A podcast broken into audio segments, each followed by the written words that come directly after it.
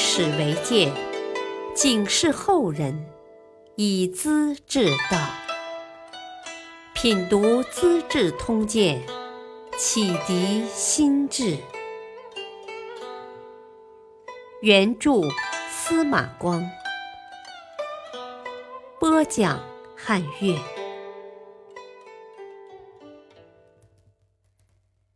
翟让聚义瓦岗寨。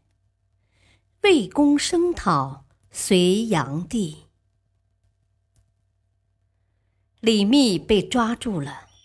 东都留守樊子盖把他和韦府司、王仲伯、杨基善等十多人捆绑起来，送到隋炀帝的驻地高阳城。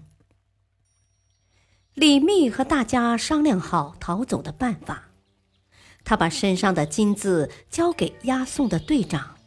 可怜巴巴地说：“啊，我们死后金子留给诸位，呃，求你们买几张草席，把尸体盖上，其余的呃，算是酬谢大恩大德了。”那队长贪图财力，满口答应，看管也渐渐松弛下来。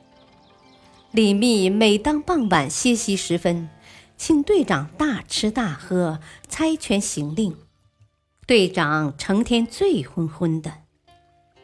到了魏郡食粮驿，李密把押送的军士灌醉，挖开墙壁溜了出去，并喊韦福寺一起逃。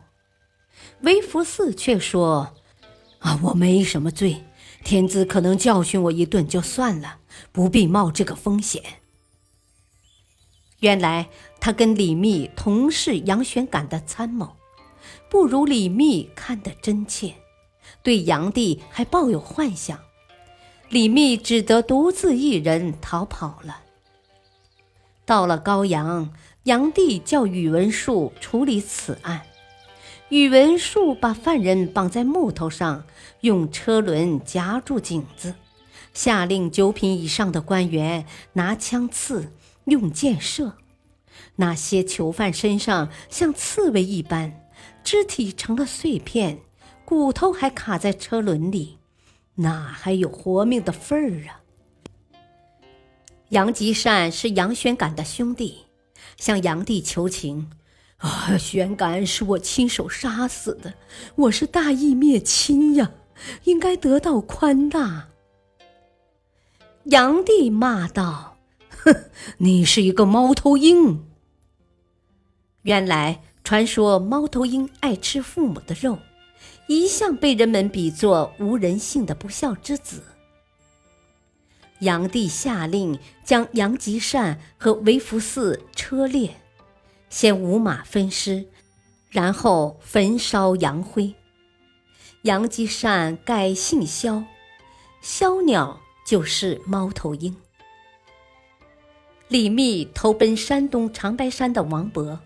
不受重视，只得下山昼伏夜行，摘野果、掘草根充饥，逃到淮阳村隐藏起来。他改名换姓，教授私塾。渐渐的，县里有人怀疑起他来，又逃往雍丘，脚跟没站稳，追捕的人又跟了上来。只得跑到瓦岗寨，在今河南延津县东北一带，游说各个山头的首领，劝他们联合起来干一番大事业。首领们互相商量：“啊，李密是公卿子弟，志大言高，本事不小啊。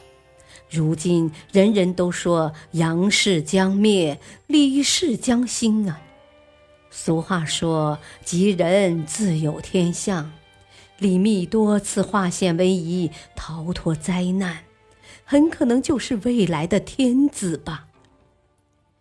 越说越像，对李密也就格外尊重了。在这些人当中，李密却特别看得起一位叫翟让的首领。翟让是瓦岗寨最大一股势力的头儿。关于他的事，还得从头说起。原来翟让当过东都法曹，是朝廷中的中级官吏，犯了罪要处斩。御吏黄君汉看他相貌英俊，不是等闲之辈，半夜时分跟他说：“啊，翟法师，当今的天时人事你是清楚的，关在狱中等死有何必要呢？”翟让又惊又喜，非常感激。啊，我是蓝里的猪狗，生死祸福都在黄草主手里了，一切听凭你的指教。黄君汉帮他打开枷锁，翟让赶紧下拜。啊，承蒙你的救命之恩，只是我走以后，你又如何应付呢？说罢，泪水直流。黄君汉发火了。哎，我看你是个人才，像个大丈夫，能够救民于水火，才把你放走的。如今怎么反而像个小孩子，哭哭啼啼，感恩戴德呢？成了什么样子？你要一心为国，不必为我发愁啊！翟让受到鼓舞，连夜逃到瓦岗寨。和一帮劫寨自保的英雄好汉们联合，当起首领来。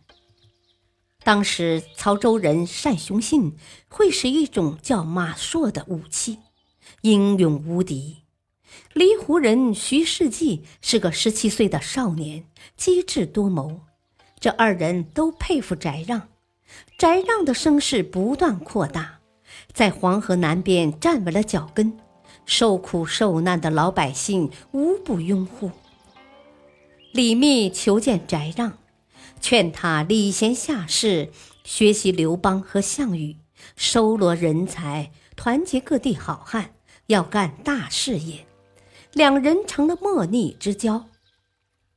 有位李玄英从东都逃出来，到处寻访李密，扬言李密要取代隋朝当皇帝。别人问他缘故，他说：“啊，你没听到民间的那首桃李歌吗？唱得多响亮。”人们很好奇，要他唱，他边唱边做解释：“啊，桃李子，皇后绕扬州，婉转花园里，雾浪雨，谁道许？”他还说。啊，逃就是逃跑，逃亡的是李氏之子，皇后是君主。婉转花园里，说君主在扬州的花花世界打转转，不回东都，啊，终究会翻到山沟里跌死的。莫浪语，谁道许吗？啊，就是叫人保守秘密，不要乱说。包含着一个“密”字。李玄英终于在瓦岗寨找到李密，又惊又喜，衷心侍候。翟让的军师贾雄原先劝他称帝，后来觉得李密更得人心，便改劝翟让拥护李密。翟让问他：“啊，你说蒲山公的威望比我高？”他来投我干嘛？贾雄占了一卦，解释道：“啊，是有姻缘嘛，总是你靠我，我靠你的。他必须找你。你姓翟，翟者泽也，是有水的沼泽呀。蒲草没水怎能生长呢？蒲山公不投你就长不起来呀。”翟让对李密也更加尊重了，带头拥戴他为魏公，设置百官和隋朝分庭抗礼，老百姓扶老携幼来找依靠，河南的郡县大部分落入魏公之手了，一大批英雄好汉，像秦叔宝、程咬金、罗士信、孟让、祖君言等。因为对朝廷失望，也汇聚到魏公的旗帜之下了。当时，炀帝正在扬州过着醉生梦死的生活，把年少的孙儿越王杨栋留在洛阳当留守。各地准备起事称王的人不少，隋朝天下岌岌可危呀。